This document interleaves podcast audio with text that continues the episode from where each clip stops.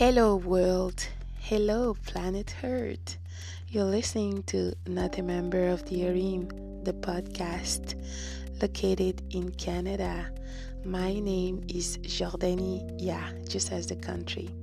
I'm glad you're here. Thank you for spending some time with me.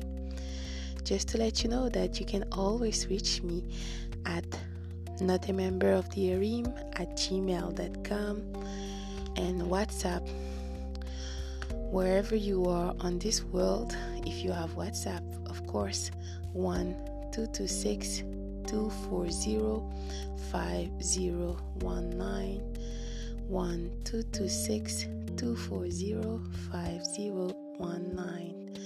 Bonjour, bonsoir, see you soon.